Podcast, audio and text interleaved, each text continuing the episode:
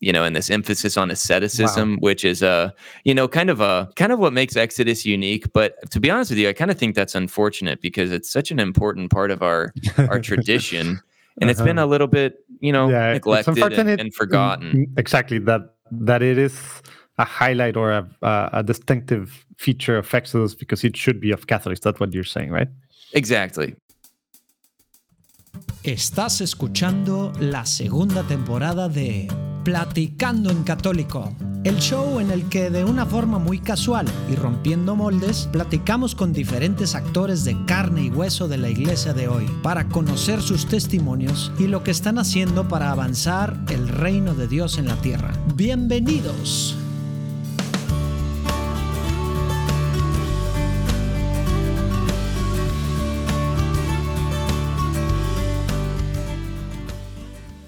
What up? Tanto tiempo. Segunda semana del año, empezando con todo. Espero, espero yo, tú, todos los que te acompañan, tu familia, con pues bueno, con muchas cosas que vienen este 2022, padrísimas en la iglesia, eh, digo, como mundo, como, como sociedad también. Y bueno, pues también con retos, ¿verdad? Ya este, pues estas últimas semanas de seguro conoces a muchas personas que han estado enfermas, vamos a estar pidiendo mucho por ella, tenemos todos ahorita muchos pues muchos casos de gente cercana contagiado. Pedimos por todos ellos para que el Señor los bendiga y que, pues bueno, use esta enfermedad de alguna forma para acercarlos más a Cristo, pero también pues que les dé salud, ¿verdad? Pero bueno, vamos a entrar con todo al año de Platicando en Católico, que este año viene con todo, sí, sí, sí.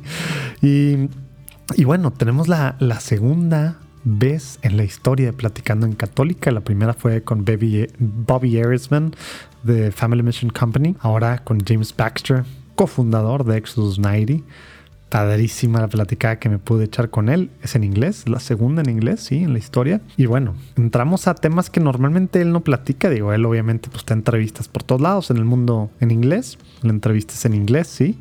Eh, pero pues es para el mundo pues en español, por así decirlo, pero bueno, ustedes que, que saben inglés lo van a poder disfrutar, pero también, pues si tú no sabes inglés y medio sabes inglés, quieres practicar, a ver, échale, de seguro vas a poder sacar cosas padrísimas, porque neta, el Señor ha usado mucho a, a James ahora en estos tiempos tan importantes para, pues para el mundo, para la iglesia, que los hombres nos pongamos las pilas lo está usando demasiado y, es un gran ejemplo para, pues para gente que estamos pues dándole con todo en, algo, ¿verdad? Una organización, un apostolado, una empresa, un, proyecto católico de cómo se pueden hacer bien las cosas desde el principio, cómo podemos pues darle con todo. Obviamente fue cortita la plática, bueno, cortita para estar platicando en católico, porque, bueno, tenía una junta después que no podía cambiarse, James, pero nos echamos una muy buena platicada de todo lo que lo va llevando a esto que es Exodus 90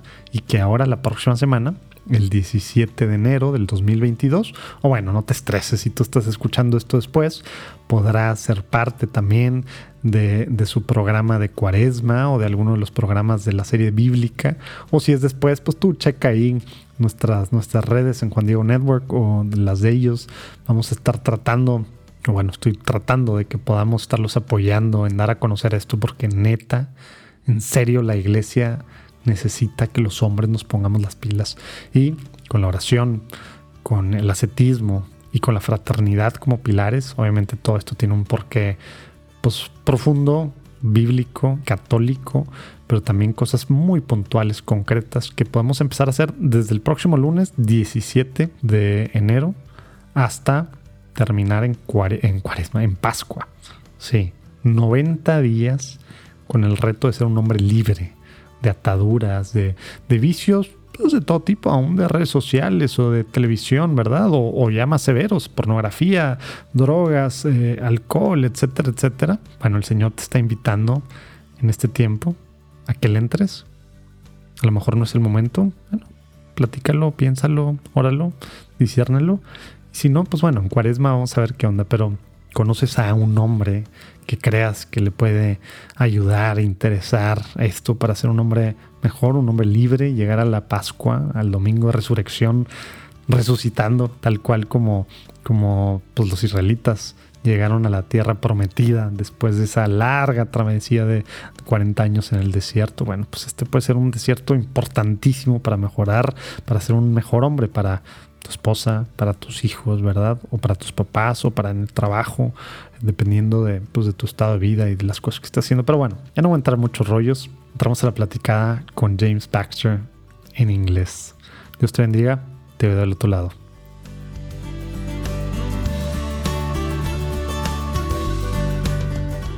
Bienvenido James, ¿cómo estás? Hey, bien. Uh, gracias, ¿y usted? That, that was a curveball that I want to throw starting starting because I know you you're you're gonna maybe tell us later that you had some some years in Spanish speaking countries. But well, bienvenido James to Platicando en Católico. How's everything? Oh, so good. Yeah, so so good. Cool. So thanks for this invite, Jose Manuel. Very, very important week, and we're gonna know why a bit later, and maybe a lot of people who follow follow us already know what's happening in a week. And well, let's jump right into it as normally with uh with the right foot, as we say in Spanish. I don't know if that's like a phrase in English, but well, yeah. start with a with a small prayer. If you mind, well, it's gonna be in Spanish. nombre del Padre, del Hijo y del Espíritu Santo. Amén. Señor Jesús, en este momento, ahorita que estamos todavía comenzando el año con renovados bríos, esperanzas, aspiraciones, ganas. Te pido que, que estés presente en todo lo que hagamos. Te pido que mansa tu Espíritu Santo para que nos guíe, para que nos dé la fuerza, las gracias de poder darle con todo a lo que viene en este 2022.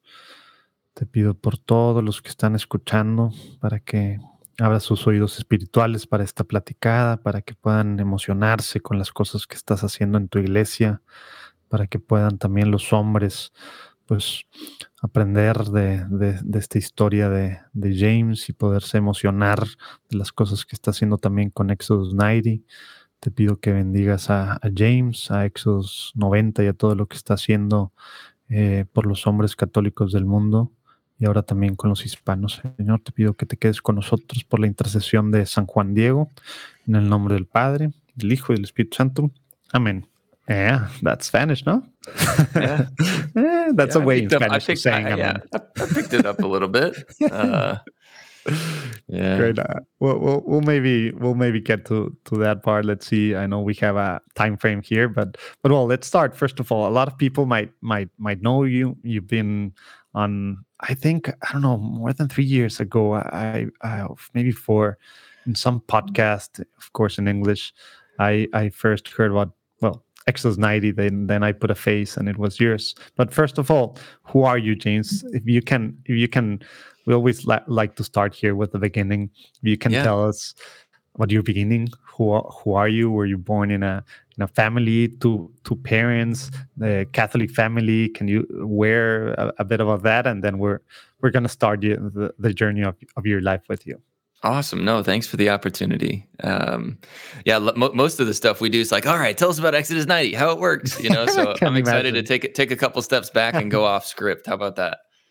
Um, yeah, so I was born in Midland, Michigan, um, but I moved, uh, my parents moved uh, shortly thereafter to Indianapolis, Indiana, uh, where both of my uh-huh. parents were from. Oh. Um, and we lived in kind of the north suburbs of Indianapolis in a small town called Zionsville. Oh, that's a, cute, a cool name. Yeah, that's right. Yeah, uh, it's a you know it's a really you know Central Indiana is a pretty non-denominational Christian or kind of the different mm-hmm. denominations are present. So Catholicism's not not huge where I'm from, like mm-hmm. uh, 7%. And I actually uh, 7% oh, Catholic. Really? Yeah. Wow. And so I think that um actually formally, I, I, think the diocese that I'm from is still considered like a mission territory. Wow. Um, like from Rome. I, I don't uh-huh. know if that's that's true, but that's uh, still a thing. yeah, yeah. But uh yeah, so so I grew up there. Um what would I say? My my my my mother. So I guess interesting beginning. So my mother grew up um, in a Catholic family. So did my father. Um, but my mom grew up on the east side in a really tough part of town. Honestly, mm. um, didn't have a lot growing up. Uh, didn't go beyond high school, um, mm. which is not as common here. And um, you know, it's just kind of a kind of a rough rough upbringing in, in certain regards. Um, she was close, you know, with with with some of her sisters, but um, you know, definitely had a really really humble beginning. And I, I mentioned that because um, my dad grew up very wealthy, oh. and so so he wow. grew up uh, in some of the nice, like the nicest part of Indianapolis, basically. So, so, so that, that, just just that sounds like a telenovela, if you know what I mean. yeah, yeah, yeah. But you know, so so like just in a really good part of town, great, you know, family, and um, and I I mention it because like, you know, my dad is amazingly through all that, like the most humble, hardworking man hmm. possible. But my mom is also like just so hardworking, so scrappy um, so committed um, as well. And I, I just think both of those elements that really influenced me. So like I, you know, as soon as I was able, I, you know, had, hmm. had jobs and was working and, um, well, what does that mean? Because because that means in different in different countries that means six years, or that means fifteen or eighteen years. What what did that? Yeah, sure, sure. You? So you know, so I had you know, in the states, some kids just float by until they go to school. Okay, like that's that's mm-hmm. pretty normal, I think. you know, but I was probably going to work, um, you know, or you know middle school like sixth grade you know i don't okay. know maybe yeah, a little so after like 11 12 yeah 11 12 years old yeah so you know i um you know, i had a little bit of a uh, a lawn cutting business before that so i cut lawns for the neighbors cool. and um, got your dollars yeah got got some allowance i i would always do garage sales too so i hmm. guess i've always had kind of an entrepreneurial knack to me. I'd also like trade playing uh, playing cards with people. Oh, well, baseball, I baseball. I can imagine baseball or what? No, not baseball. Uh, oh. Mostly like basketball, football. Oh and um, like Pokemon cards, to be totally honest with you. wow, how old are Which is a little bit embarrassing. Yeah. So uh, I was anyway, expecting that you would be saying like the the soccer cards from the world the World Cup in '94 in the no, US or something like that. But I know I uh, wish. The, the I've time... only recently gotten into soccer and see. Yeah, because on your time it was mostly like girls, right? Like who were into soccer, right? Like 20, My 30 years. family is huge into soccer Mm. So exactly, yeah. But um, wow. So yeah, so you know, so so trading cards, had, uh, yeah, mowing lawn lawns and doing car sales and stuff. Since, yeah, since a kid. Yeah, yeah, and both those things came from my parents, you know, and. And, um, and what about? I'm really grateful God? for that. What about God? Spirituality? Were were they Catholic or or how, how was that? Yeah, Do you remember yeah. anything like on your early years? Yeah, so interestingly enough, they weren't really into it when I was born. Um, but they were baptized. They were Catholic. baptized, yeah, uh, but um, but not you practicing. know, um, my dad was not. My mom, maybe a little bit, but but but not not core to their life, you know, or their decision. Do you remember going to church on Sundays, or it was just like very like Easter and Christmas and that sort of stuff? So I, in some ways, I think it was having children that kind of woke them up to the fact that oh. you know this stuff is maybe more important than they thought. But it was oh. specifically through. Okay, so this is an interesting story I've never shared about before in a in an uh, interview before. But so my dad had a sister who was mm-hmm. unfortunately killed tragically in a car accident, mm. uh, and this was when uh, this was the year my parents were married. Oh. Uh, in 1984. And I, so I never knew her. Uh, her name was Sally, and may she rest in peace. Um, but I mention it because one of my uncles, one of my dad's brothers, his oldest brother, really had a life changing kind of experience from this. Hmm. and my uncle Stu, his name's Stu Stu Baxter. We we say he's a little crazy. Uh, we we we say he's in the Stuniverse all the time, is what the family jokes about. But but like one of the things that emerged from that was just like, hey, you know, was Sally ready to go? You know, and I don't think he was living much of a intentional Christian life at the time, but it hmm. was definitely an an impact, you know, upon hmm. him. And long story short, he has a conversion experience he gets active in the Cursillo um, oh. movement, and you know, all throughout the world, you know, that charismatic renewal movement. And through Cursillo, you know, he influences my father and influences my mother when I'm a couple mm. years old. And so I don't remember like the earliest years, probably because, you know, my I don't, you know, I can't remember anything. You know? Because like Actually, we, this is a fun story. we So I normally used don't. think that I used to think that I remembered being born. I I I, swore that. What? And then and then I was like talking to my doctor about it. He's like, hey, dude, like your hippocampus wasn't formed in your brain yet. You had no ability to remember that. like, And I was like, s- right. quit making stories, please, James. May- Maybe I saw it on like the did. TV or something. Anyway, well, but- but I mention it my second kid, my my second, uh, my my five year old son says that he remembers like everything. Really? Like his first days. Of course, later a doctor will tell him the same thing that yours did. bueno, pues ya sé que te dije al principio, pero ahí abajo, en los show notes, viene la liga sino Exodus, como Éxodo en inglés, exodus90.com, diagonal ES. O si no, si te metes a la página normal de exodus90.com, a mero abajo vienen que eslovaco, ruso, no sé qué tantos idiomas. Bueno, por ahí viene español. Puedes participar de este programa de 90 días, que repito, es para que seas un mejor hombre, para que seas un hombre libre, completamente libre para lo bueno, ¿verdad? Puedes participar en español las lecturas, las reflexiones, la aplicación, la página va a estar en español, la aplicación sí, en tu celular, no, no la aplicación de como solicitud. La app está en español y puedes estar en una fraternidad a lo mejor pues con gringos y ellos ven en inglés, tú en español, o puede estar tu fraternidad de puro en español, ¿verdad? Y ir caminando, empezando el año con todo. ¿Para qué? Para ser un mejor hombre. Hay siete días gratis que puedes tú calarte. Y de todos modos, si, si, eh, digo, si le decides entrar, pues bueno, cuesta algo, claro, unos dólares al mes, que tiene que, tiene que hacerse de repente. He visto muchos estudios al respecto, al respecto porque luego lo que no cuesta, y más en cosas así que, que nos deben de importar tanto, lo que no cuesta, pues no se valora en todo el sentido.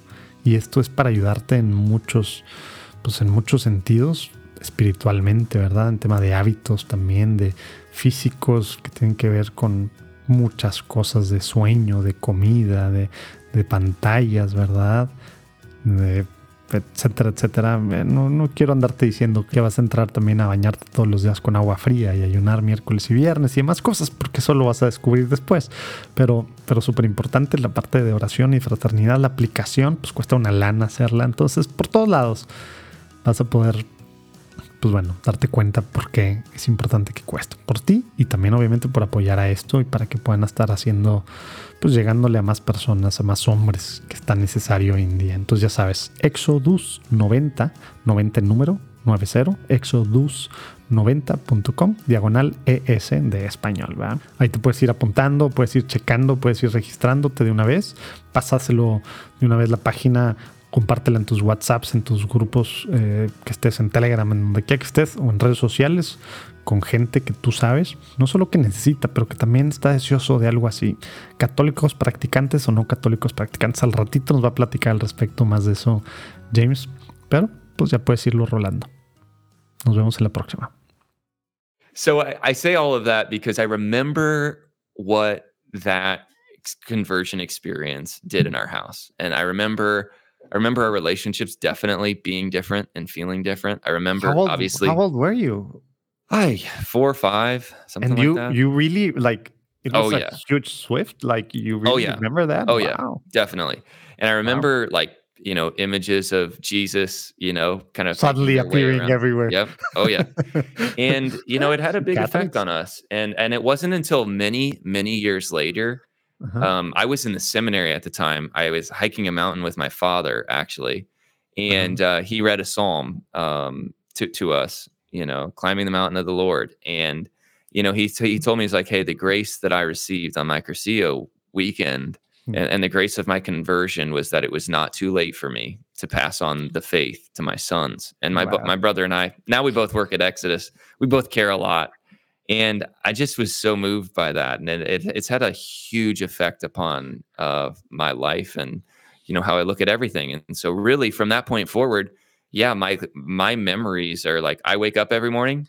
My Mhm. dad is praying every day, same place, reading the Gospels and, and, and you know it you, wasn't weird. You, it you know yeah, this is what it yeah, was. can can you go a, a, a, a bit more into detail? Mm-hmm. We've talked with people from all over here, from the states, but, but of course Latinos. Well, one Anglo, uh, uh, but Latinos from the states, people in Spain, different parts of the world, of course, of Latin America, and I don't think any country or any people, anyone that we've talked with, has been uh, like I don't know, early years until until being a teenager, maybe on a seven percent Catholic population. Of that, that you're saying, like like images, praying, and I can imagine other Catholic devotions and mass, etc., etc. How was that? Were, were you like in a Catholic school or public school, or or how was that? Like suddenly the change. Of course, four years old. It's not like you had to change groups like a, yeah. a click with uh, with friends and stuff. But how was like going to to elementary school and and seeing this in your family but that wasn't the common thing right not the common thing now you know we lived in a really christian area so that lots of other practicing christians and um, that was helpful i think even though i knew we were a little bit different you know being catholics and you had that like since the early years five six seven i don't know first yeah. communion stuff you had that like we are catholics there yeah. are other denominations. That was very clear. Yes. Now I had my hmm. own kind of conversion, if you will, or reversion. Hmm. Um, you know, not very dramatic. Me just realizing like all this stuff is real, like and, and like absolute, like coming to encounter, you know, the person of Christ in high school, and I'll, I'll share a little bit about that. But even in those times, though, like through my parents, and kind of hmm. the tone they were setting for us, I was just realized like, yeah, all right, we're Catholics.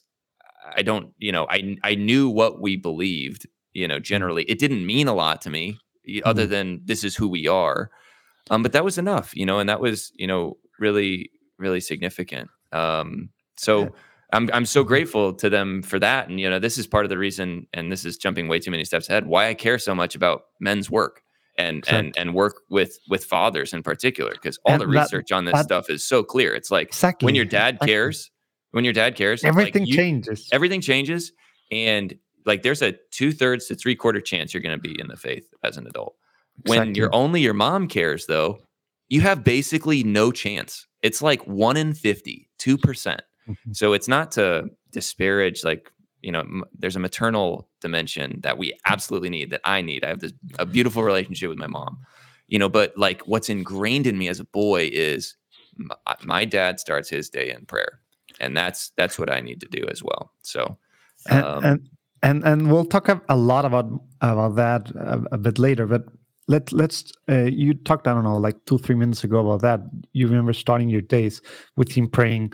Normally, like when something happened and after a cursillo uh, or after a, uh, an encounter like a very deep encounter with with Christ, there's like most of the people that I know and the stories that I've heard, and well, people around me, and, and even myself, and different because I still haven't converted. I'm still in the process, James. So I've had a lot of those reversions in my life, and and sometimes like you you become so like radical and you want to push everyone and and as a parent, as a father i can imagine your your child and stuff and then you have a lot of stories of of how that affected and then trying to heal those wounds right. and, and, trying to but but you're saying you remember a lot your father like him praying and stuff yeah do you remember anything like how was it towards you and your brothers precisely like well your father i'm a father a lot of of, of the ones listening here and yeah. there's a lot of people who who listen who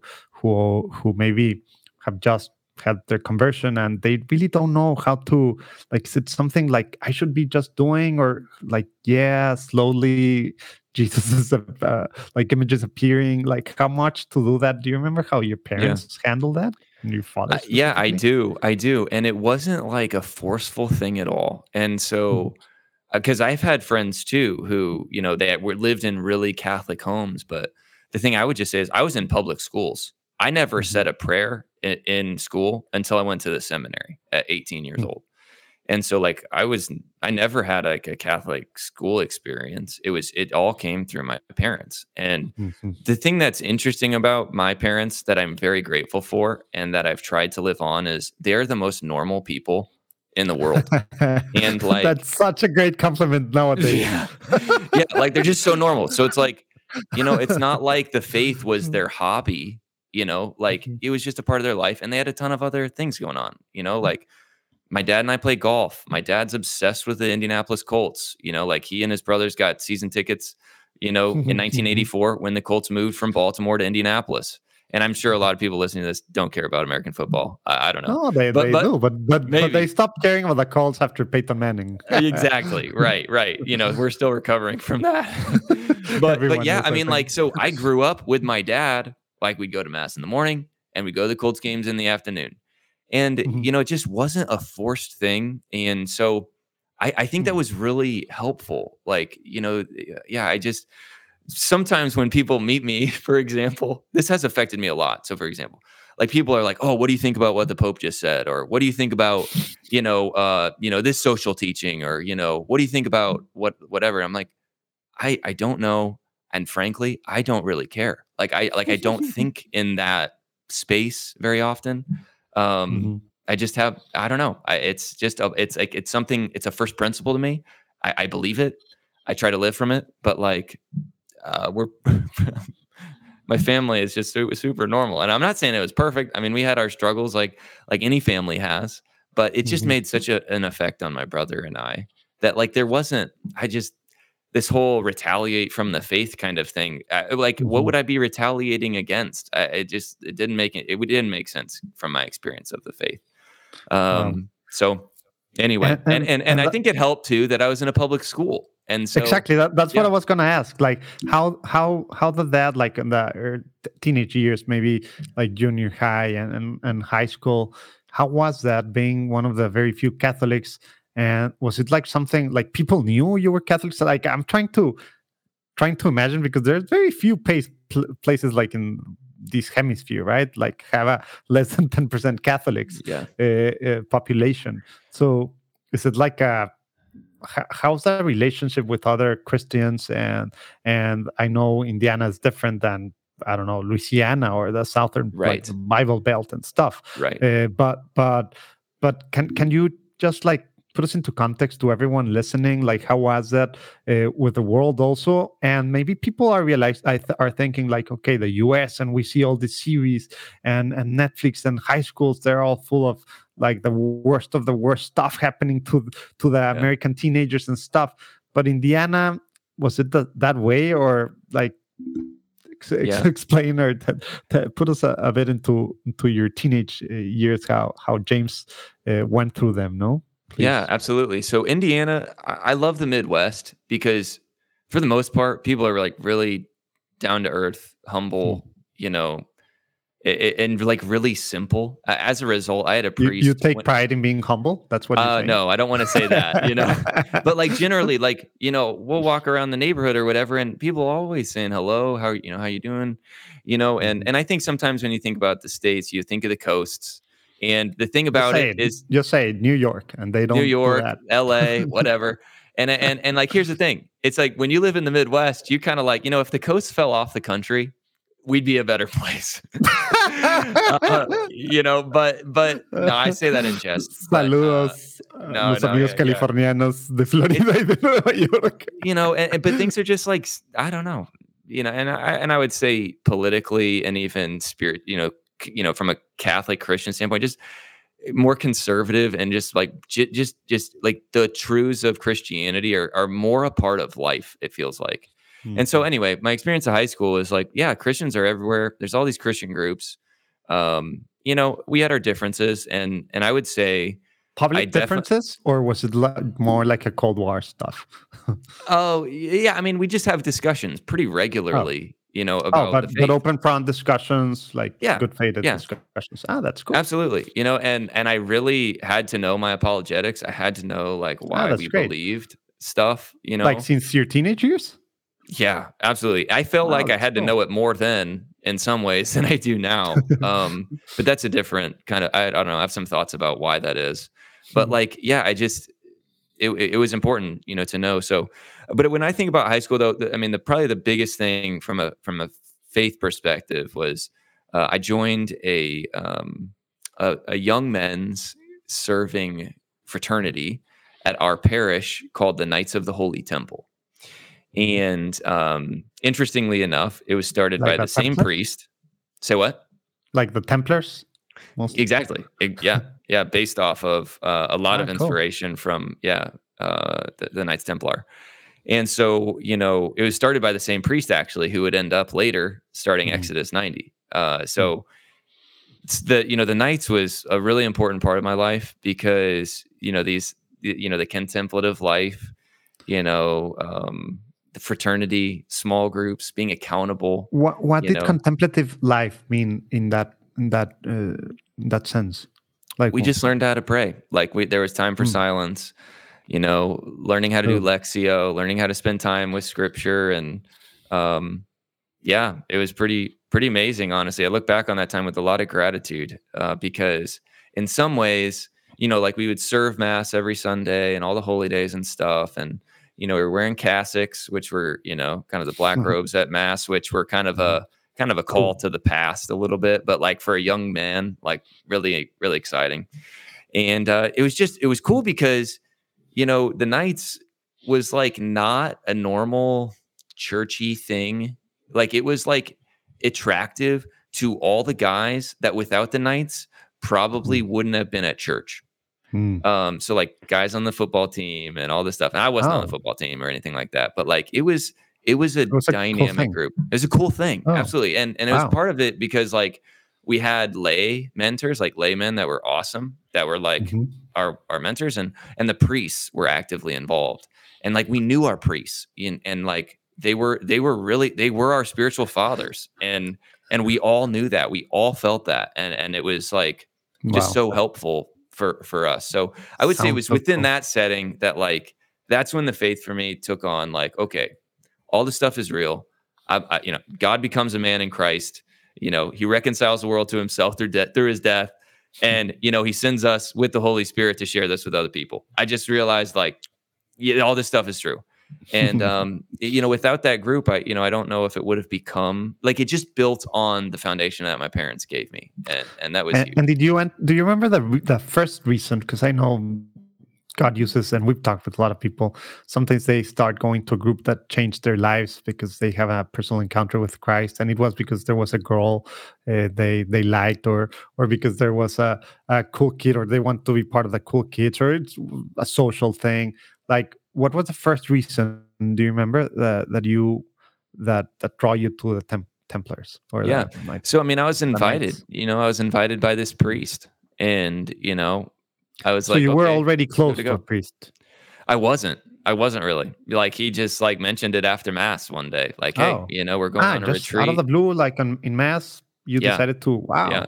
And i and honestly i didn't really want to go. My mom it was one of the few things my mom ever made me do. And i was like all right i'll go. And it was it was just amazing. You know it's amazing That's to so see cool. other young men like me. No and that what you just said about your mom because it's like oh now as a as a father of course i, I think well we'll have this no like of course what you were saying earlier like you don't want to push and that but yes you do but no and so so in this case like you're grateful because your mom made you go right right but it wasn't right. like an everyday no. farce thing it was a he she she was pushing you to to go and have an experience that eventually changed your life right totally yeah totally wow. Y bueno, interrumpiendo aquí otra vez la platicada con James, porque así como estamos empezando el año y una parte súper importante de Éxodos 90 es la oración. Bueno, pues ya llevamos algunos días de la Biblia en un año, de esta gran aventura que estamos viviendo en el 2022. Los latinos que en inglés el año pasado lo vivían con Father Mike, los de habla inglesa, Father Mike Schmitz, y ahora están en otra versión también. Bueno, lo mismo, pero, pero simplemente en el 2022.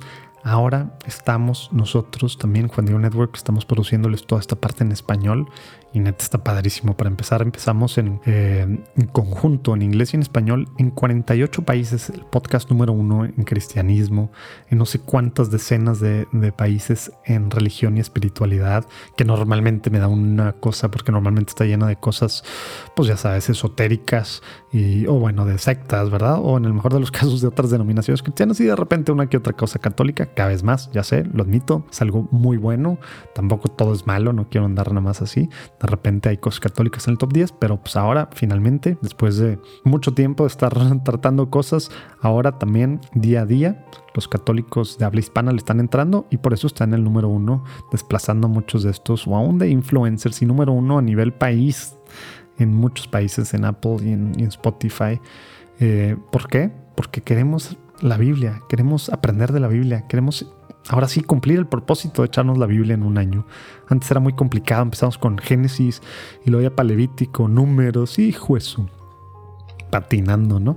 Bueno, pues con, la cronología que Jeff Cavens creó, se aventó, es una forma padrísima de ver la Biblia que está dividido en, diferentes tiempos, en 12 diferentes tiempos que ven la historia de salvación.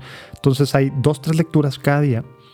Hay 14 libros narrativos que van acomodados de forma cronológica, pero todo está ligado. No es nada más de portada a portada. Estamos viendo, o sea, no es de portada a portada. Estamos leyendo en diferentes momentos, pero de forma cronológica, aprendiendo el contexto más, más, más en serio, ¿verdad? De lo que pasó, ¿verdad? Más fácil, más sencillo, más atractivo. Y aparte con una explicación padrísima de Fray Sergio Serrano, de la Orden de los Predicadores, dominico. Y también 16 veces durante el año, las 12 veces que se abre un nuevo periodo de estos que les decía de, de la historia de salvación, pero también las cuatro veces, pues que hay un checkpoint mesiánico, como le llaman, que me encanta eso, o sea, los cuatro evangelios durante el año. Está el padre Dempsey el padre Dempsey es un, pues no sé cómo decirlo, es una eminencia, ¿verdad? En, en tema de la Biblia, otro rollo venezolano, trae todo, está padrísimo. Ya hemos tenido dos del mundo de los orígenes y, los, y la introducción a los patriarcas, dos episodios estos primeros días, esta primera semana pasada. Y tú, pues a lo mejor no lo has no, no, le has entrado y dices, uy, ya llevo una semana, ya voy atrasado, dos semanas o cuando quiera que estés escuchando, no importa, puedes empezar hoy con tu día uno. Aprovecha tus traslados, aprovecha cuando estás haciendo algo mecánico. Escucha, puedes tú ser parte de esta pues, renovación católica, ¿verdad? Alrededor de la Biblia, que de repente, ay, no, la Biblia, los protestantes son los que se la saben, pues porque no queremos, ¿verdad? Ahorita podemos podemos, lo tenemos al alcance, es gratis, así como estás escuchando esto o en YouTube o donde tú quieras, la Biblia en un año te la puedes aventar. Como ves. Y pues va súper de la mano con la parte de oración y la hora que, vamos a tener, pues quienes entremos a Exodus ahora. como ves? ¿Mm? La Biblia en un año. Ahí abajo puedes ver el deal, el, el, deal, el link. Y puedes obtener el, plan de lectura, obviamente gratis, PDF. La Biblia está padrísima, la Biblia de la Gran Aventura en español, The Great Adventure Bible en español. Es otro rollo, me emociona cada vez que la abro, que la veo, lo, se las enseño. Pero bueno, regresamos a la platicada con James Sobres. No, yeah. So it's unique, or it's just, I'm just very grateful when I look at the past because, you know, yeah, that, that, that time shaped a lot about my life. And, in some ways like when i went to the seminary you know it was kind of an extension of what i had yeah started you were already in a fraternity right yeah but in some ways it all felt a lot purer in high school because like mm-hmm. i mean i would waste a ton of time praying in the mm-hmm. chapel like i just that's where i wanted to be and wow. and and i remember going to seminary and uh, people talking about holy hours which you know a part of exodus 90 and I remember just being like, I thought it was funny because it was just like, I mean, why, why do we have to time this thing? You know, like as I would just so so in like fact, why why just hour? Yeah, hours? like it, it, and, and I don't mean this in any way to like brag. Like it wasn't impressive to me. I'd had nothing to compare it to. It was just my life, and mm-hmm. and I, it was just my my experience that I was I was grateful for. Um. At the same time, like I played competitive golf, so golf was like my my thing. You know, I so loved golf. Competitive means friend. that you were actually like traveling and you were in, ranked yeah. in the state and that sort of stuff. Yeah, yeah, absolutely. Um, and if I hadn't gone to the seminary, I, I, definitely would have tried to play college golf.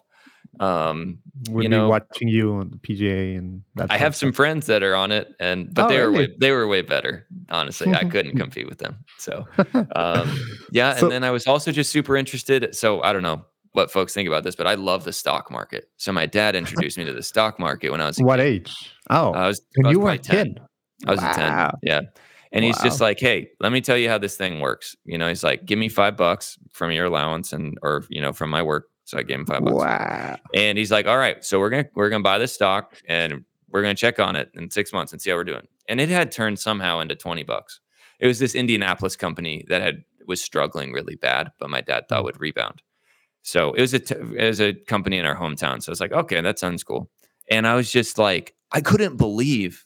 Like then he handed me a twenty dollar bill, and I was like, well, like why did my money multiply? Yeah, I was just like, I couldn't believe it. So anyway, I've thought about that because it's not just like a finance thing that that's cool about, but like compound interest is like a really powerful thing in the spiritual life too. I mean, like the past pays for the future, and um, in some ways, just starting is the hardest. The starting is the hardest. You know, in some ways, it's like once you set these habits, these disciplines, it just becomes a part of your life, and it's not a big, not a big deal. Um, so anyway, those are just a couple other interests. So I, I know what what my my my last question will be.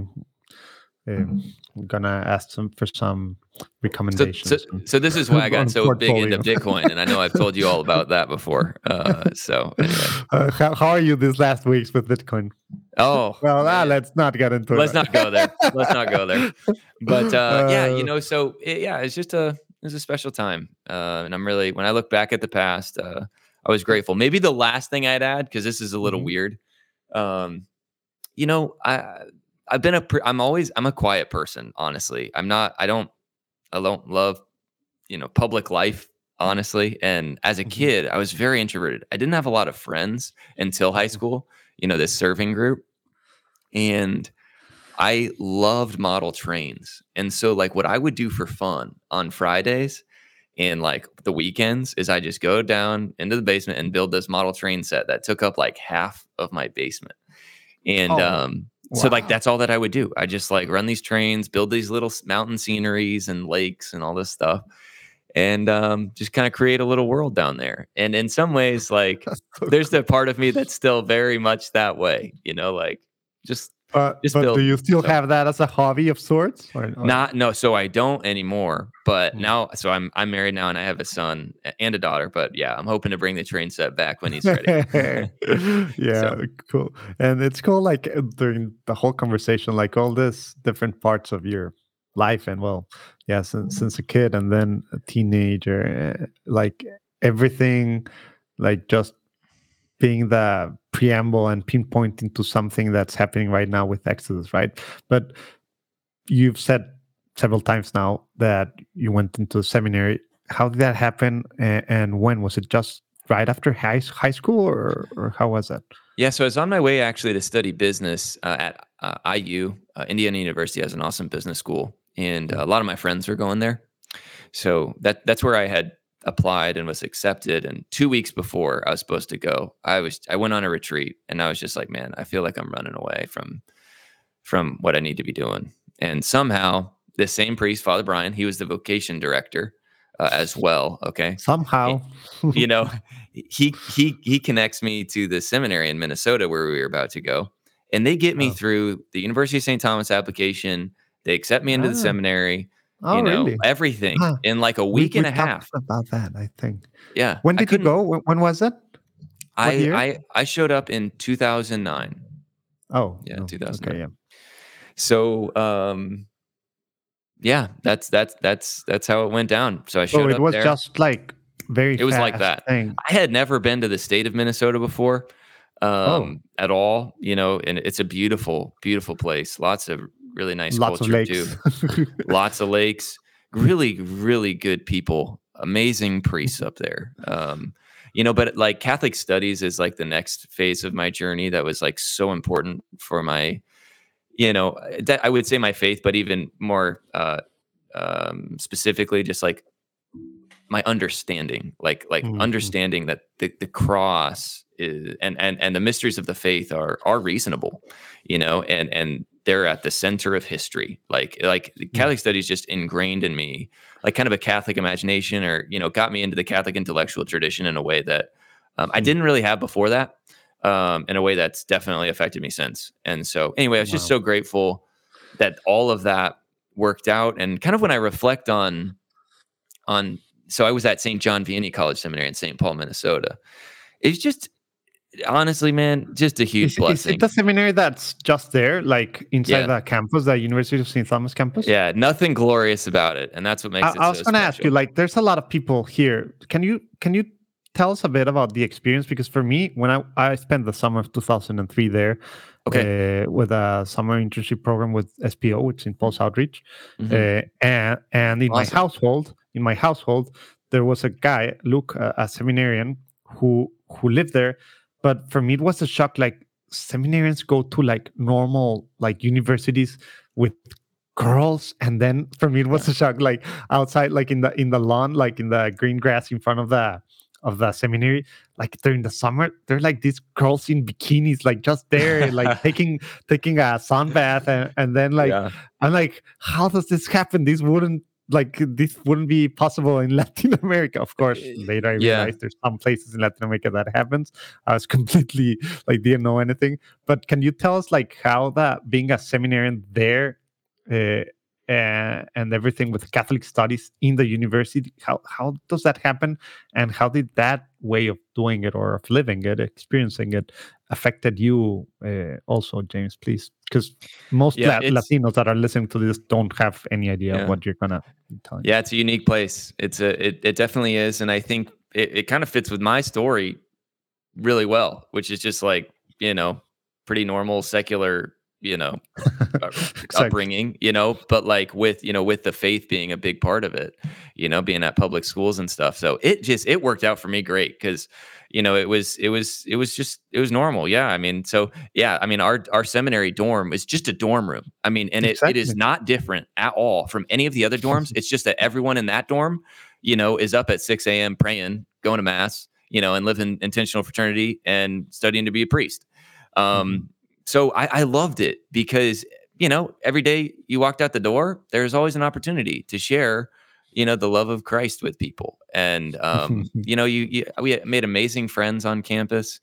Um, you know, actually, our director of mission here at Exodus, his name's Nathaniel, uh, Nathaniel Benversi, and uh, he's a he's a good friend. But he was on the on in the campus just as as a layman studying, I think, business before before he joined the seminary. So there's these really cool interactions, you know. And one of the things that you know the seminary was famous for was what they called the last chance mass. So it's a 9 p.m. Sunday mass in the seminary for everyone on campus, and hundreds of people would no mean, excuses. jam packed. Yeah, exactly. And it was just awesome, awesome opportunity to to just be really in touch with why are you studying to be a priest at all? You know, and if like if it's about you and all this stuff, that's not the point. Like it is fundamentally about like, you know, sharing the love of Christ with others through the sacramental life of the church. And it just really just just turns those mission gears on, I think. That's So it's just it was so helpful to me. and I- classes and everything like Yeah. philosophy, theology. Like, well, I don't think you got to theology, right? But but uh, Yeah, so I actually did study theology Oh, uh, for two oh. years after college seminary, and I, I can talk a little bit about that. But yeah, so it's study philosophy. uh, But all the classes are with like other people who are don't Lay people on wanna be a campus, yeah. priest, right? awesome, awesome men and women doing different things. Um, yeah, and it was just it was just really powerful. I was not a like I said, I was I wanted to go to business school, so I was not a philosopher or a you know by desire. It was just a Mhm. part of our formation and a really important part uh, of our formation. And and I say that because like my brother, for example, he didn't go to seminary, but he did study philosophy.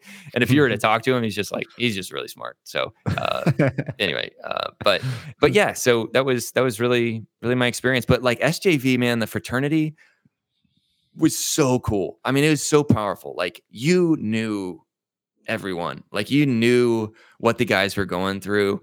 Like it was so real. how, like how many how many seminarians were, were there when you went? um yeah, I think between 100 and 150 wow, um or so and man like I look back on that time with such gratitude for wow, Father Baer, Father Becker, all those priests, Father Gitter, like it was just such a the I just can't like I I'm, I'm afraid I'm just gonna spew nonsensical words here, but it's just so real. I mean, like you knew everyone, everyone wanted to be a better man, like everyone wanted to grow in their knowledge and love of the church. What- Everyone what just was that? to serve the church, you know. what So, was like, the key? Do you think uh, for that?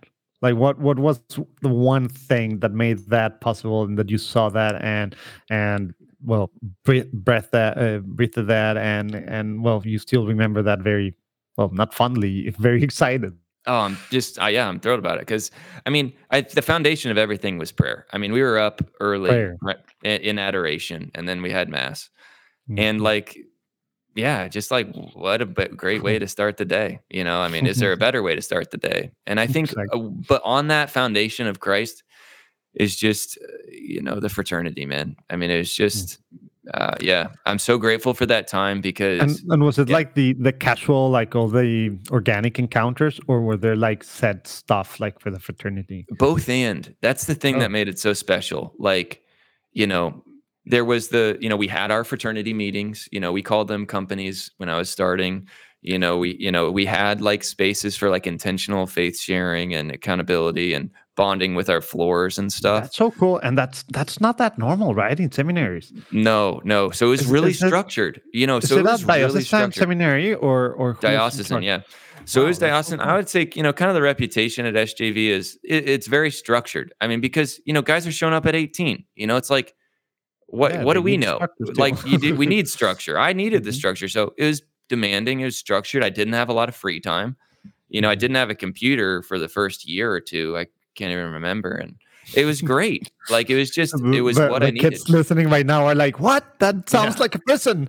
no, no, it was amazing. I mean, it was amazing, you know. And uh, but at the same time, there's all that space for casual conversation and you know like we'd watch football games together and just simple things do service together so so one of the fun things at sjv is you know like the the largest and loudest part of that crowd at all their football games is the SJV guys who oh, paint, paint, themselves up, you know, who are just, you know, oh my gosh, just cheering for the team so hard. So, um, yeah, I don't know. I look back on that time just so grateful that that happened to me. And, um, wow. And, you know, one of the things I'd say really quickly is when I was there, the priests would talk about how, you know, they kind of wished that maybe they could build another dorm on the seminary where you know laymen could come in, experience the rhythm of life. Ah, you know, yeah, like prayer, household. Wow, that household kind of stuff. Exactly, and like, and um, that's modeled really well in other other groups. Yes. And just to have formation, you know, not to be priests, but for their callings to to marriage and family and their different, you know, callings in the world. And I just make a note of that because I never forgot that. And and when I went home and visited my parents, that's one of the things my mom would always say is just how like she didn't I mean obviously she knew it was special because we were studying for ministry in the church, but like men need this intentionality. Like they need this life mm. grounded on prayer. Like they need that accountability. They need that like to live in the light. And uh, she just said like all men need this. Eight. Mm, iba a decir última, pero más que penúltima vez que interrumpo esta platicada para, para pedirte que, que pidas mucho por, por, por, nosotros. Nosotros todos los días pedimos por ti, digo, de seguro tú en Laudes, en el podcast de Laudes Diario, pues ahí ves cómo estamos pidiendo por ti, que estás escuchando, consumiendo algo de lo que estamos haciendo. Y este año es súper importante por, por muchas razones, obviamente, pero pues estamos creciendo y obviamente eso quiere decir muchas cosas y para eso necesitamos orden, también necesitamos recursos, ¿verdad? De tiempo, de humanos, ¿verdad? Que pues cuestan, ¿verdad? Necesitamos, si queremos hacer las cosas con la mejor calidad, pues necesitamos tirarle a, a lo mejor. Entonces, pues no es andar pichicateando en, calidades y pues todo eso normalmente cuesta, ¿verdad? Pide por nosotros, por favor. Estamos armando varias cosas para, pues si Dios quiere segundo trimestre del año, estar con todo, digamos, pues saliendo a ofrecerle a, a diócesis, a organizaciones católicas que normalmente no le han entrado tanto en Estados Unidos el tema con latinos, pues a que nosotros podamos ayudarles en eso. Se está armando un buen equipo. Bueno, tenemos un buen equipo desde hace algunos, pues no sé, Luis Diego Carranza cumplió la semana pasada dos años trabajando tiempo completo con nosotros y así se han ido sumando pues mucha gente al equipo. Necesitamos de tu oración para que el Señor nos abra puertas, por un lado, y, bueno, también para que tengamos a colaboradores, ya sea voluntarios, freelancers, ¿verdad? Eh, que gente de medio tiempo o de 10 horas a la semana también que quiera pues entrarle con todo a, esta gran aventura que tenemos. gran aventura, me quedé con la Biblia. bueno, también es una gran aventura. que, tenemos en Juan Diego Network de nuestra misión, que es evangelizar, formar y entretener a latinos de todo el mundo. Y pues bueno, nos sostenemos con las cosas que hacemos en Estados Unidos y para que haya un 2023, 2024 y que podamos seguir haciendo, no, no solo seguir haciendo, hacer más y mejores cosas atractivas, producidas profesionalmente, pues necesitamos que pasen muchas cosas, que se cierren pues, nuevos contratos, cosas, que, que tengamos a gente profesional, católica, que está dispuesta a poner pues todo, a dedicarse a esto, ¿no? A poner sus dones al servicio del Señor y algo que a lo mejor parecía un sueño imposible, pues queremos que sea algo realidad para profesionales. Sí, que puedan dedicarse a cosas del Señor y vivir, y vivir bien. O sea, sí, obviamente no vamos a ser millonarios, pero vivir bien, no, no estar sobreviviendo y aparte tengo que tener cuatro o cinco trabajos. No, podemos hacer las cosas bien para que puedas tener una familia y demás, pero para eso necesitamos muchas cosas, muchas cosas. Por favor, pide que, se nos abran puertas. Si tienes alguna idea, pues bueno, pues ya sabes, por favor dime. O si quieres, o si quieres también participar, bueno, pues por ahí checa nuestras redes eh, de Juan Diego Network. Hay muchas cosas que, que, estamos haciendo ahorita empezando el año para que te puedas unir y ser parte de Juan Diego Network de voluntario quieres que esto sea tu postulado, o algunas horas, o por proyecto y demás, en temas de audio, en temas de video. Hijo, video, no tienes idea de lo que estamos necesitando demasiado en temas de video, ¿verdad? De edición de video básico y medio, ¿verdad? Pero bueno, pide por nosotros, por favor, y, y acuérdate también cualquier cosa que veas ahí que, que nos puede servir, que nos puedes recomendar, que nos puedes apoyar. Dios te bendiga. Seguimos en la platicada. Not to get too wow. far ahead, but when I look at our work at Exodus, in some ways, uh-huh. I'm just like, that's what I'm trying to do. That's what our team is trying to do is is just create a place of formation for men who want it to have it for their callings in the world. It's like, how can we build thing we talk about, you know, Nathaniel and I and the team is just like, how do we build this second dorm all over the world? Uh, and uh, in some ask. ways, in some ways, it's like it's it's kind of happening, which is cool. In other ways, it's like, man, we have so much work to do. Uh, but but anyway, that's kind of the it's always the two things, right? When when when we're doing this sort of thing. And I was going to ask if you have a plan on, on on on taking over that building that I visited last May, and and that making it the second dorm. yeah, in That'd Fort Wayne. Cool. Yeah, yeah. No, I mean, it, well, it's it was actually a Bible college. You know, oh, so getting back, hey, yeah. That. Here's a fun story for you. I mean, this shows you just like Midwest stuff, Jose Manuel. Like on the foundation, like they have cornerstones on all these buildings, and they're all scripture verses, and hmm. it's like funny because like it's it's just how it is around here, you know. Um, wow. But, so I, I know we have a hard stop in in a half half an hour. So yeah, let's go a bit forward. And so so we we've got a we've been getting a lot of clues uh, of what will be coming next. But if you can just like tell us maybe briefly, uh, and I'll try to not uh, ask questions because I really want would would love to go more into detail of this phase in your life, which was very important, of course, to what you're doing right now. But but just you left the seminary, then you said something about studying theology after the seminary. Uh, what's up with that priest? You told us the priest from the Knights, and then he was a vocational priest, but then uh, the also founder of Exodus 90. Like, how is this yeah. all tying up? Like, after, yeah, so when, let me tie this all together. So I actually I went on to theological studies in the seminary in a oh. Benedictine oh. monastery in southern ah, Indiana. Cool. Uh, called Saint Meinrad. So I was there for two years, and after and that, why, why did you move? Well, I'm gonna, I'm gonna, yes, continue. I'm later. Yeah. We'll know the full story. yeah, yeah. So during that time, though, um, or kind of towards the end of my time in college seminary, and when I was in major seminary, this same priest, he was assigned at a seminary on the East Coast, uh, and basically he was what they called the vice director of human formation, which is a fancy title for just kind of being responsible for the men's character on their way to ordination, just like humanly, you know, making sure they're they're together. And you know, when he arrived out there, he just kind of realized like as good as these young men are and their desires to serve the church, and I was very aware of this myself being in the seminary, knowing hundreds of seminarians, like so many idols are in the way and and plaguing everyone, you know, and it's it's not it's just a part of being human and it's a part of mm-hmm. you know being fallen men you know and it, it's just a part of life and and so you know as he was thinking about how to how to serve these guys and you know he just recalled a couple things number one the, the the book of Exodus has just a powerful image, you know, of, of this journey through through the desert from slavery to freedom. Um, he had a devotion for the desert fathers of the church.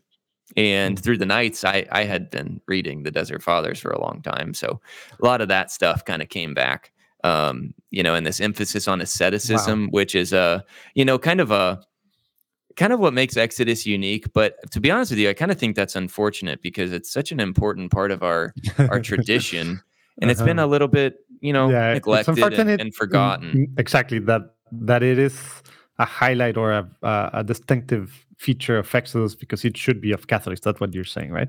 Exactly. Yeah, exactly. And like when you look at the saints too throughout the times, and obviously, what was the name? Uh, uh, sorry, I, I just couldn't stop myself. Eh, Saint Anthony. Who was the other? How do you say the other name in English? Uh, the the other one of the Anthony, other founding. Yeah, I mean, yeah. yes, yes, Saint Saint Anthony uh, of the pa- desert. Pacomio. How how do you say Pacomio in English? oh, Saint Pachomius. Is it Pachomius? Was maybe he's yeah. he one of the early like yeah, I so I didn't yeah didn't didn't study him super close, but Dorotheos of hmm. Gaza was kind of like ah. he he had a had a book of discourses and sayings that he's not even a mm-hmm. saint actually, but um the Cistercians publish uh his mm. stuff, and so that was like you know I you know I read that book a lot growing you know in, in high school, and so definitely it was like influential on this whole kind of kind of thing and and then the fraternity component right like you know it's just so important to be journeying with others and honest with others and which is stuff, also so. a very Catholic thing since the community, Acts, right? And, yeah, that's exactly how the church started, right? And that's how right. we're supposed to be living for these last 20 centuries, right? right, right. Yeah. And I think what's so interesting in the history of the church is like when Christianity is received and legalized, you see this movement of people to the desert as almost kind of like another form of martyrdom that they mm-hmm. couldn't find in the marketplace uh, maybe as commonly.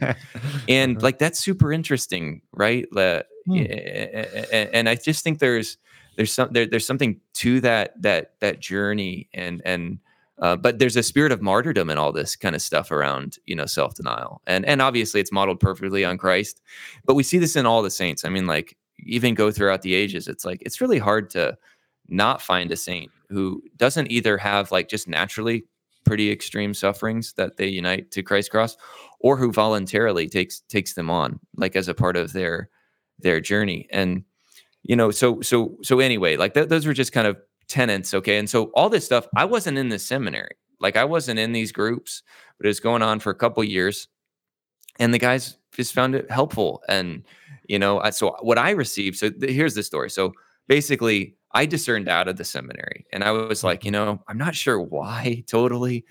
I just, as we were getting closer to ordination, I was just like, this is not fitting together for me. And while my friends were getting more and more excited about ordination, I was mm. not. Oh. And oh. I was feeling more disconnected. And I really wanted to be married, you know, was was was a big part mm. of it. But also it's like I to, to be honest with you, like I really wanted to be in the world like I like working with the things of the world. Like that that excited me in a way that like I was not engaged totally in my time time in the seminary. So uh, anyway, long story short, I left and it was a dark time to be really honest with you. It, it was hard and and how when, does that happen? Like you discerned out after how many years first of all? 6. Yeah, after six years. six years. you had this in your heart. You wanted to marry, to be in the world, but at the same time, well, yeah doing the world well for christ and extended yeah, church and, and, these different things but you were changing like the whole trajectory of your life so exactly how, and how it was, did you handle that it was huge and honestly like the guys this is what i find like the guys that are really committed to the seminary that mm-hmm. leave it's hard it's a really mm. hard transition the guys that aren't really ever in you know internally it's not That's very hard thing. because they were never in hmm. and um yeah, I, I, would just say as a church, we haven't done a really great job of like really helping helping with that transition out. And I would mm. say it, it was challenging. I mean, I would be honest with you. I mean, there's people in my life that I really disappointed, and you know, some people I've not talked to since because oh, really? they they thought I was wrong. And you know, uh, I would be to be to be real with you. It was a really challenging thing to work through to to know internally to pray through. I actually took a whole year, pastoral year gonna, afterwards. Ah, And- afterwards. afterwards. And I was just like, you know, Mm. I you know, I just don't want to. Hey, I got one shot at life. Obviously, the priesthood is uh, a, a massively important role to play, and and and it's just like you know, there are indelible marks on the soul through ordination. We believe as Catholics, and it's like Mhm. if that's who I'm called to be, I don't want to miss that, you know, and. And so I took a whole year to just like, uh, and kind of, I was working in a parish and I started But, so you discerned before for how long before leaving, and then that year, how, how did that? bec- Because it was still discerning, but outside of the seminary, right? right, right, yeah. Because So you, pro- but I'm understanding you're still discerning, right? Right. Yeah. It's like a two year process, basically, two, two, three year Oh. process. So, And Anyway. was it like the same spiritual director from from the seminary? Um, I had spiritual directors in the seminary, obviously, who No, supported but me. but afterwards, even No, I had like different spiritual ah, you changed. Okay, and I lived, yeah. but I lived Oh. with, um, you know, another priest, uh, our vocations director at the time. So Okay. I was still like in a clerical setting, kind of for discernment. Um, but yeah, and you know, anyway, but but that year was kind of the year that I started on, you know, what ended up becoming uh, Exodus. And so, so long story short, I needed something to do. Um, I knew I wasn't ready to go on to business school, um, even though I wanted to do that. I, I just didn't want to rush that. And Like this priest reached, ready, you mean? yeah, exactly. And this priest reached out and shared with me the testimonies of these guys and and like a general structure of what they did. And it was just like a word document, a couple pages, and I was like, all right, you know, maybe maybe this is it. You know, like like so so really the the, the really simple thing is it, it was just like, hey, this has been helpful here. You know, what about men who don't have formation, you know, who are struggling with all kinds of idols in the world, you know, and and and you know, if we as seminarians need this, um, you know, maybe others will will benefit from it. So it was really kind of as simple as that. And if you would have told me at the time that I'd still be working on it seven years later, I, I don't think I would have believed you. Um, if I if you would have told me we'd have fifty thousand men from all over the world that have been through this in a couple of years, I definitely wouldn't have believed you. But um, you know, we can get into the story of I guess working on Exodus to to, to where it is today. But in short, it, it's not you know uh, what we did was basically I stayed as faithful to the experience uh, as possible. So um, and just was like, hey, if this has helped these guys, maybe it will help others. Let's just see. And to be honest with you, I had no idea. and it wasn't till it, so this was 2015 we launched it, and uh, the next year guys started reaching out. And the thing that was funny is, you know, they were policemen and firemen and lawyers and you know all these regular guys saying like, "Hey, this no is priests and seminarians. yeah, yeah. So, so I mean, we, we, I mean, we do get to this day, like five, four or five percent are still priests and religious, which is pretty Mhm. cool, and seminarians. But you know, like just really regular guys finding help from this and and finding something in it that they weren't receiving, you know, in other places. And you know, it's those testimonies ultimately that have been the guiding force, and you know, why we keep going. So, Let, let's talk a bit about those beginnings for a bit, and then uh, we'll try to go into as much as we can cover about the program as, as possible. But the the priest gave you a two pager, right? And was it called Exodus already? Was it 90 days? Like, what was the idea? Or was it like a Lent formation program that you go to live to a household and there's cer- certain rules and stuff and things you have to do, praying, and of course, yeah. asceticism and fraternity and stuff? Was it like something like that? And then you transformed it, or please tell us a bit about how that started and how that yeah. at, at the end, well, was was from what I gather, very important for your discernment year after the after the after leaving the seminary. Yeah. So it was just called Exodus. Uh, there was no 90 on it. In fact, when we started, we didn't really call it Exodus 90. It just that was the URL that was available. Uh, Come on, really? yeah. no, I didn't like we didn't even come up with it, honestly. And so when that's why sometimes uh, when you talk to our team, we were always calling it Exodus. Um, that it, that's just what it was to us. It was just a URL thing. So now maybe some you know. some of the guys that are listening, I'm like, oh shoot, why why wasn't like Exodus 40 available? yeah something like that yeah yeah so and it wasn't even like to my knowledge it wasn't even a lenten thing like they it- you know this whole january start phenomenon was mm-hmm. not something that they had, and it wasn't something that we started either. So it was 2017. It had been up for a year. And long story short, we had like a thousand guys join up, maybe a little more, in a couple days, 90 days to Easter Sunday of Jan- uh, uh, you know 2017. And I remember checking my computer, and I was just like, "This isn't real. Like someone is messing with me." You know, and I, to be honest with you, I saw it, and it took me a couple days to check what was going on because I just didn't believe it. I was just like, I, whatever, you know. And I was just going my way. And and turns out, you know, the guys that had been through it in the first year just brought new friends. And I had mm. business mentors who were like, okay, tell me about all your ad campaigns and tell me about blah, blah, blah. and I was just like, I didn't do anything. Good old word of mouth. yeah. So that's what happened. Ya, última vez. En serio, última vez que interrumpo aquí la platicada con James. Pero sí, piénsalo. Piensa si es el momento si no, pues bueno, de todos modos, igual métete a, checar ahí en la página de exodus.com, diagonal ES, porque pues a lo mejor no es el momento, pero, pero ve lo que está pasando ahí para que tengan ganas de, ser un mejor hombre, un mejor hombre para, para Dios, para los demás, un mejor hombre pues liberándote de tus ataduras y demás. o a lo mejor conoces a alguien que pues trae ganas de, de retos empezando el año, repito, practicante, como ahorita va a decir James, practicante católico o, hasta ateo, ¿no? Eh, esto puede tener demasiados frutos. La parte de fraternidad es súper importante, de oración, obviamente las disciplinas ascéticas, que no están fáciles para nada, ¿verdad? Pero, pero tienen, tienen, aún si lo ven de, una parte humana, tienen muchas cosas, muchos beneficios, muchas cosas que pueden sacar. Y si le metemos aparte toda la parte espiritual y la parte que todo, pues digamos que nos, nos regala, nos abre de, tiempos. otro rollo lo que vamos a poder hacer este año si empezamos pues con todas las pilas. 90 días para ser un hombre libre, caminando hacia la tierra prometida, así como los israelitas. Pero no van a ser 40 años nosotros. Bueno, es toda la vida, la verdad. Pero ahorita la invitación es a 90 días. Y si no, de todos modos, checa ahí la página inscribirte al newsletter y, te vamos a estar avisando de todos modos ahí eh, de cosas más cortitas que a lo mejor le puedes entrar. Como ves, ya sabes, compártelo en tus redes sociales por todos lados.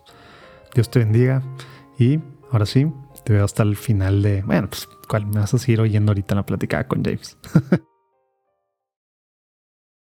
And so, you know, that's where this whole kind of journey through, you know, start in January through Lent to Easter Sunday comes from.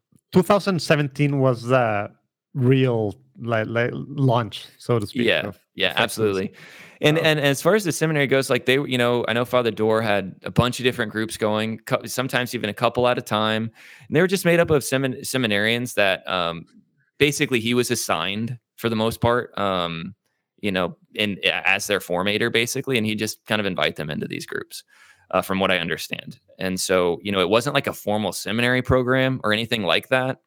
Um, it was just him, mm. you know, trying to help like other guys. And um, basically, all I got was these guys writing about it. And that was really, really cool. So then it was like, okay, if these guys have this to say, like, let's just try to, try to figure out how do we structure this in a way we can share? How do we share this with as many people as we can?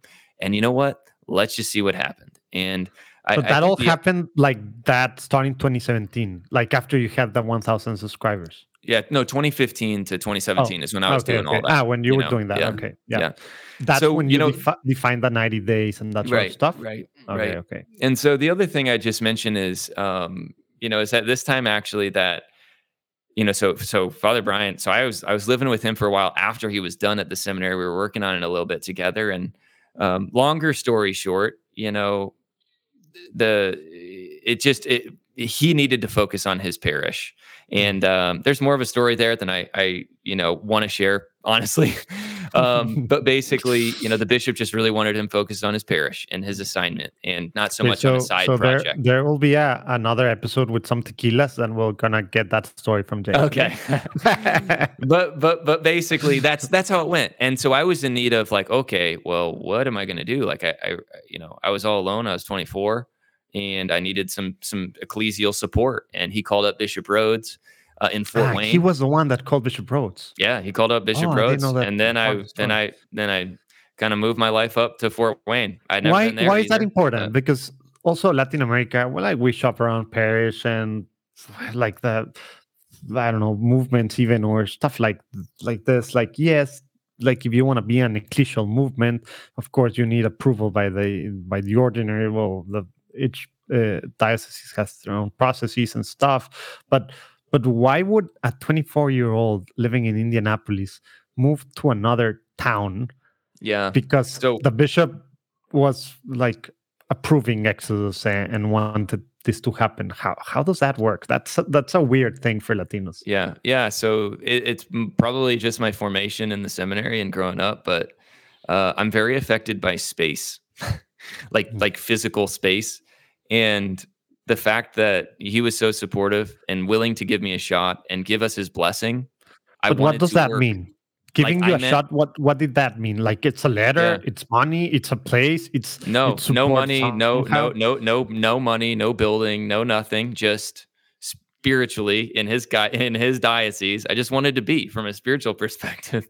Wow. and that's it you know i mean and and and what i love about him in particular and he's on our board to this day is like when you love the church he'll give you a chance you know and he'll mm-hmm. he'll he'll fight for you like he'll work for you. And i've just always been so humbled by that because i'm like most bishops like i just i don't know it's just hard to know who they are or are they regular guys all, all that stuff and he's just been so kind to me and so helpful to me. And you know and even from a spiritual perspective just having him bless us and and, and I, I when i look at the growth we've been through i i blame it on him kind of and, Wow. and and and it's just that that spiritual component to me has been been so important and and just as a catholic you know i just uh, I had to make a discernment about even starting something new, you know, because a Catholic sense is very institutional and rightly so. You know, like we work within our frameworks and we renew, you know, existing institutions. Like that's the first step. And so he gave me the courage really to like, hey, like go for it. You know, there's something in this mm-hmm. message that needs to Wow. to get out there. But the other thing I really appreciated about him is, you know, at the time, 2015, you know, most programming in the church, and I'm saying that just to be helpful in term, like a like programs flow from the diocese to the parish to the priests to the people. And I wanted to do something different the other way because around. I wanted to I wanted to go the other way around Hmm. and mostly it's because again this is this definitely is my stock market influence but i'm always looking at companies and i'm always trying to understand like why is this thing working what are they figuring out and you you saw during that time all this direct to consumer kind of stuff Mhm. and at the time that was not how things were working in the church and so the the thing that so they love- have changed now. I, I would say I'm joking. it- I'm joking. oh yeah Sorry, yeah yeah yeah, yeah sorry yeah yeah uh, and, and and so um that's what we did you know and like the internet was a big part of it and like figuring Mhm. out like marketing stuff and um all that stuff and and again it's not like that's what's most important like what's important is the experience and it's what's most important is the fraternities and the word of mouth stuff but like bishop was just willing to trust me and and like try it another way around and so we've been really quick to embrace um technologies and obviously we built we ended up building an application in 2018 which you know Ah, so uh, 2017, when there was that 2000, man, there was no application. Nah, man. So like we were just doing ebooks and email drifts. Like we were just Wow. working with pennies and trying to hack at this. And in 2018, you know, I took a really big risk, and uh, my board did with me to to sign um, a contract that was half of our previous year's annual budget to build our first version. Um, and it, it was perfect because the next year is when we just like went from a couple thousand guys to like uh, nearly, you know, like we were like seven, eight thousand guys. We like four X. It was like, and and fortunately, we had that foundation that made that possible for us, and we've just been building on top of that kind of ever since. So Wow, I, I would love to go a lot into more more of that story of like the the Catholic being a Catholic startup but nonprofit at the same time and growing and the money and the the Yep. people involved and the the internet and there's a lot of stuff. But I know there's no time. I, I want I want to. you figured all that stuff we- out clearly. We've talked. Uh, trying to.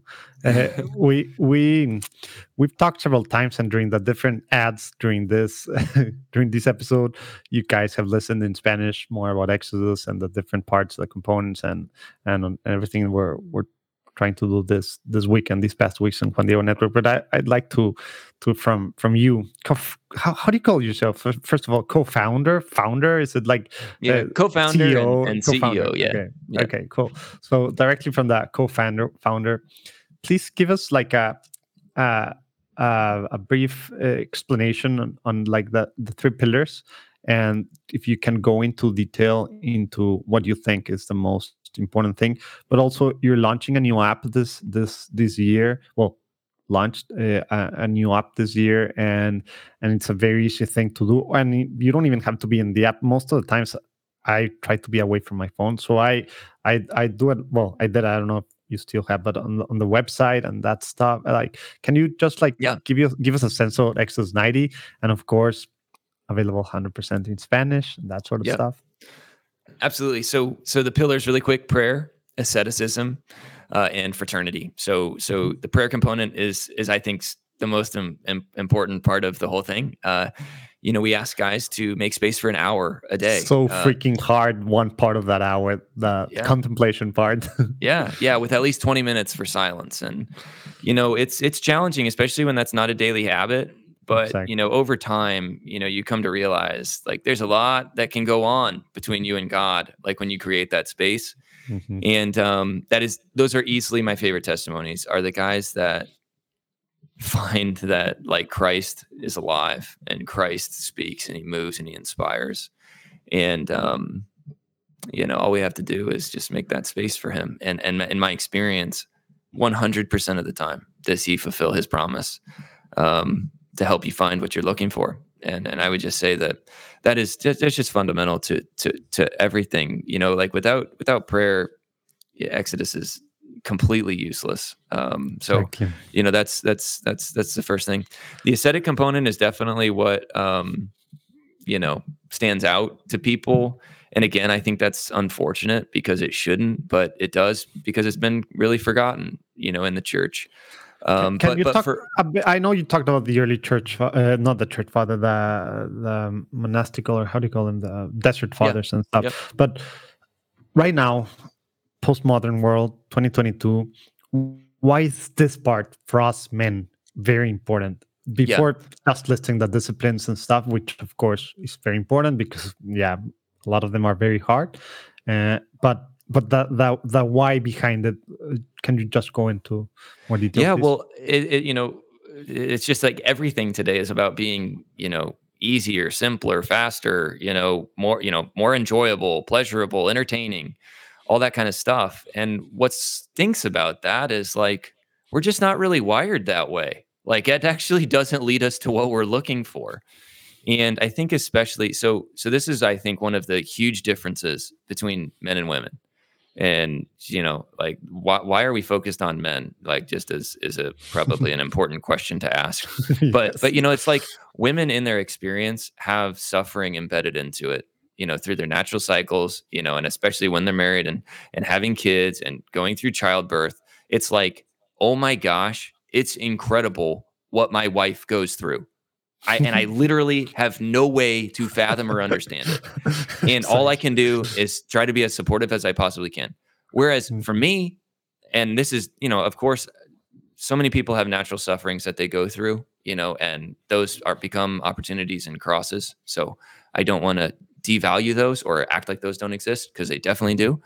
But like for a lot of guys, you know, they don't have that. And they just go through life doing whatever they want, whenever they want and you know they just comfortable get world we live in. They just get distracted on these things that you know some of them aren't bad in of themselves, but just are like not fully what we were made for. And I think I think Pope Benedict said this the best when he talks about how we were not made for comfort, but we were made for greatness. and you know, at in our core, men want that. And I, and I just think that you know, you talk about living in a post modern time, and you know, I, I think even more tragically, it's like we live in like a post-Christian. increasingly post Christian world, yeah, and it's like right. pretty important for us to understand that um, in mission today. And as a result, it's like as we forget like all these values that were were a part of our like upbringings, mm-hmm. you know, and and um, a part of our institutions at one time. You know, it's like we increasingly live in a desert wasteland, and it's not so unlike the desert of the early church you know it's just like and and i think that's what's so fun about exodus is like you don't have to go anywhere to go to the desert. Like you just have to wake up today. And like it's a desert. And and and all of these things in your life which many of which were not tempting or engaging a hundred years ago are now opportunities for sacrifice and for union with god. You know and so um that to me is like i don't know. Some people can get really negative about the time we're in and i'm not and and and it's I'm I'm a hope filled person because mm-hmm. all of this sin is an opportunity for grace to abound, but it takes some work and it takes some effort and it takes some grace, uh, and that obviously is from God. So you know the ascetic component, it's a big part of Exodus. Um, you know the cold showers, the not eating between meals. You know you fast on Wednesdays and Fridays. You don't use technology for except for essential purposes, basically. Um, regular intense exercise. We encourage guys to sleep uh, we live in a sleep deprived yeah time, that that that's you know? one of the surprisingly in my fraternity this last year that was one of the surprisingly uh, like most difficult uh, things to do for for men yeah. Sleeping. No. Yeah and, it, and, and, it's like literally if any of the research and i'm like actually diving into sleep so i can understand it a little oh, bit better. have you read rest? The book uh, rest? no I'm reading oh, Why We Sleep right now. Cool. Ah, that's uh, cool. That's this guy was on Joe Rogan, and uh, Matthew Walker's his name, and he's like amazing. So, anyway, it's just like, yeah, like you want to be happier, you want to like live longer, you want to like learn more, you want to be smarter and kinder. It's like, why don't you just sleep? sleep? You know, like, and and like, so anyway, like sleep's a part of this too. So, anyway, um, it can seem like, yeah, it can seem like a lot, you know, and and I guess at the start it, it can feel like a lot, but but one of the things when you get into it is like life slows down a lot. Mm-hmm. And like there's a lot more time in your day than you think. And that's I love that. I love that. There's that's time so for God. Great. There's time for family. Like there's time for hobbies or for reading, you know, and I love that about Exodus. For a lot of stuff that we should be doing, like I, have I've told you uh, about my story, and and and you're hearing this this week on different podcasts also, uh, like what it did to me and to my marriage. Instead of like that 10, 15 minute talk at the end of the day, exhausted and stuff, uh, with my wife, like without technology, without like the TV, of course, and, and cell phone, and like what that ha- has done, right, etc., etc. But but well, yeah, that's that's very important. And the the list, of course, is is, is below the the link. Uh, but tell us about the uh, so so people can get to know all the disciplines in detail. The tell us about the fraternity part, which yeah. you've been talking about that since you're well, the Knights, and then the importance of it at the seminary, and then like this whole Christian life, and right now Absolutely, yeah. So so fraternity is a big part of Exodus, you know, and so uh, our groups are you know four to six guys basically. Um, you know, guys like you, you know, like what's fun about this is some people look at it all and they're like, man, this must be for really serious Christians. And yeah, there's a lot of serious Christians, and there's a lot of not serious Christians too. And and and what's what's what makes that happen are like it's an invitation from a friend. You know, mm-hmm. it's like that's how it works. So we have some really interesting stories, like not only non-Catholics, but like guys who oh. don't believe in God come through Exodus sometimes, which is like really, really. cool. How does a prayer happen? yeah, it's like more natural level kind of stuff, I guess. But wow. you know, in short, it's like that's just that's that's that's an interesting thing. You know, the fraternity is a big piece of it. It's not a self-help thing. And so that's why it's like, you know, if you're just hearing this for the first time, you know it can be it can be a lot you know it, it, you know it can take some time to, to to fully embrace it and to be fully ready you know it's important to pray over whether this is this is it we look at this like a spiritual exercise you know and so you know is christ calling me to this and and if he is you know finding those guys you know making those invitations guys at the parish guys at work guys at uh, in the neighborhood um, all of those guys i mean I, I, you know brothers like biological brothers like great up you know it, there's just an opportunity to like kind of have intentional conversations you know and live a, a, you know structured life for a period of time that we hope is really just the beginning exactly. Um, That's for the these thing, values right? to, to really penetrate and, and last. You know, and they're really, you know, so so in Exodus, you meet with a fraternity once a week, and you have an anchor, one of the guys in your fraternity, very uh, that you check in with on a daily basis. You know, and that's mm-hmm. a that's just a really really important and not to be forgotten piece of all this. And so when I taking a step back, it's like okay, that's just the features, but like why? You know, why are we doing any of this stuff? It's and, it's and why does about, it end? And why does it end in Easter? Yeah, absolutely. So so you know, really, it's like th- this whole thing is about this journey, in, you know, into greater freedom. And and when we say that, like we don't mean that as the world means it. It's mm-hmm. not just the freedom to do whatever you want. Like no, it's the freedom to love as Jesus Christ is calling you to love. You know, like we are we as Christians, we become free to give ourselves away. Like this is what the church shares with us. And this is what makes us so different, you know, from from the world's definition of freedom. And so the the truth in all of this, uh, the goal of all of this is that through prayer, like through self-denial, through community, you are better able to love those that God has put in your life to love. So for the vast majority of our guys, it's about being a better husband, mm-hmm. you know, being a better father, you know and and and that that's what it's about you know like that's that's that's why we're doing all this at the end of the day if it's not about growing in the love of god and if it's not about sharing that love with others it's off it's wrong it's not that's not what it's about so you know that's that that's it you know and in terms of the timing yeah 90 days to easter has really kind of become the time for exodus and um again that wasn't my thinking it just kind of happened to us and no, but and, and I would, everything like free of attachments free of everything the the the Israelites uh, Israelites got get in, got into the Holy Land, and that's yeah. where a lot of, of, of, things started happening. It didn't end there, right? Right, doesn't end there, right? Salvation, and so, exactly, and, and so and their struggles, and, exactly, right. So this whole journey, you know, will you know take you through Lent. So Ash Wednesday is always day forty-five, midway through Exodus ninety, which is interesting, and I didn't realize that until like the second year it happened. um, so it's a great way to like really enter into Lent uh, in a new way. But then you're right; it's just like for us, is like this is not just about ninety days, and so uh, from our earliest years, we didn't have any of this, but guys were like, gosh, I'd love to just continue my journey through the Bible. So we we we've been working over the last few years and have finally rolled out this whole biblical series for men to continue the journey. Oh, cool. uh, it's different, like that. Like the ascetic component is much more realistic. It's not quite as demanding.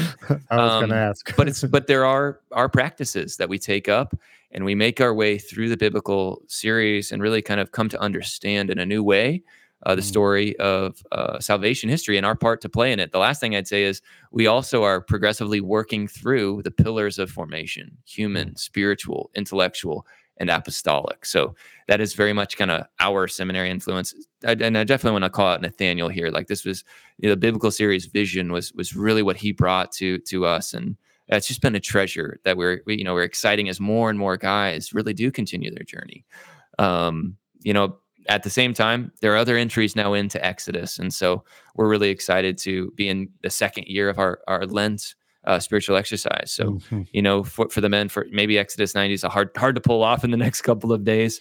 You know, we'll have a forty day yeah, or maybe people some some men are listening right now, and it's like two weeks after the start of Exodus 90, three weeks after. Right. Don't worry, we'll be letting yeah. you know about the Lent program and the Bible, different series, and all the different cool things about Exodus 90. Just follow them on, on social and, of course, on Juan Diego Network uh, on social accounts and our newsletters and stuff. We'll be letting you guys know. Yeah, absolutely, absolutely.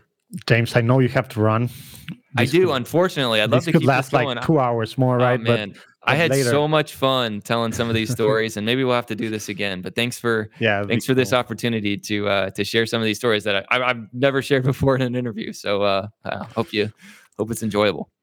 Well, that, that yeah, that's been really cool. We we normally want to well usually want to talk like understand the person and not just like what you're doing like your public figure or about what you're doing but who you are. And sometimes we don't do that as well in, on catholic interviews right? We focus, no, on, focus so on, on, what you're doing or just on one part of the testimony and and it has been a has been really great. And well you guys have seen and listened to the different ads here and on the different podcasts on the O network. You still have time. Pray about it. Talk with your wife about it if you're married. And if not, well, see you in Lent also. And there's other opportunities. You don't have to rush it this year if you don't don't feel like it. Or also, uh, seven uh, you can try for seven days, right, James? That's right. So we got seven day challenges too to to get acquainted. But the last thing I just say, given given you and you and the audience, I say Manuel, is just so yeah, we rolled out Exodus in Spanish last year, mm-hmm. and um, you know, so I studied Spanish throughout school. I was did a little bit of an immersion in Honduras for a little bit, and one of the things that I learned enough about was just like I, you know we really desire to share this and enculturate this uh, for Latinos in the states and you know Hispanics worldwide, and um, that's why we're really help uh, really grateful to have Jose Manuel and the whole network's help uh, in doing that, and we're just excited to improve that over time. You know, so it's really kind of the the, the beginning years of, of, of, starting to do that, but uh, yeah, we really believe Exodus is is for the whole church. You know, and it's not just this American Catholic um, thing. You know, and, yeah, we, and so we're we really grateful for for your support and your help, uh, Jose Manuel and the whole team, uh, to help us to pull that off. So thank you. Cool stuff. We'll we'll be we'll be letting you guys know about everything that's coming with Exodus 90. And well, you have to leave. Dios te okay. bendiga. Eh, okay, James, Dios te bendiga. Yeah. Y nos vemos el próximo lunes.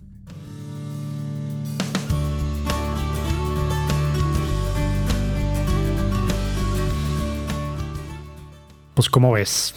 ya sabes, a lo mejor pensaste en ti, pensaste en tu hermano, en tu esposo, en tu, en amigos, ¿verdad? En, en tu novio, en tu hijo, en tu papá, en tu abuelito. Todas las edades. Bueno, creo que niños no, ¿verdad? Pero digamos que desde adolescentes para arriba, ¿verdad? Y cualquier estado, estado, eh, pues digamos, casados, le pueden entrar, le deben de entrar, neta, yo le entré, le deben de entrar eh, obviamente si es el momento, piénselo, disciérnelo, lean bien las diferentes cosas. Pero, pero bueno, pues faltó mucho la platicada. Después espero que haya más tiempo. Eh, vienen, vienen buenas cosas. Es una forma de empezar el año súper cool. Que mejor con la Biblia en un año y con Exodus 90 tratando de ser mejor. Otro rollo. Pero bueno, sigan a Exodus ahí en las redes sociales. Por favor, pidan mucho por nosotros, por el año. Voy a, voy a estar también la última semana del año, del año, de enero, en, en Roma. Porfa, pidan por mí. Voy a varias cosas y una audiencia privada con el Papa. Oh, tampoco privada yo solo, vamos a estar varios ahí. Y bueno, pues pidan por favor por, por, por Juan Diego Network por mí. Si sabes de alguien que sea interesante que conozca en Roma, pues bueno, escríbeme. Eh, y pues ahí me pongo en contacto con esa persona. Pero bueno, que tengas un muy buen inicio de año en esta segunda semana del año. Si tú ya escuchaste esto después, querías Exodus y demás, no pasa nada. Síguenos en Juan Diego Network, en nuestras redes sociales y ahí te vamos a estar avisando. Queremos apoyar esto. Espero yo que logremos tener un deal con ellos para, para estarlos apoyando todo el, todo, el, todo el año y aunque no vamos a estarlos promoviendo y apoyando porque, porque es algo que se necesita demasiado. Dios te bendiga. Te veo el próximo lunes.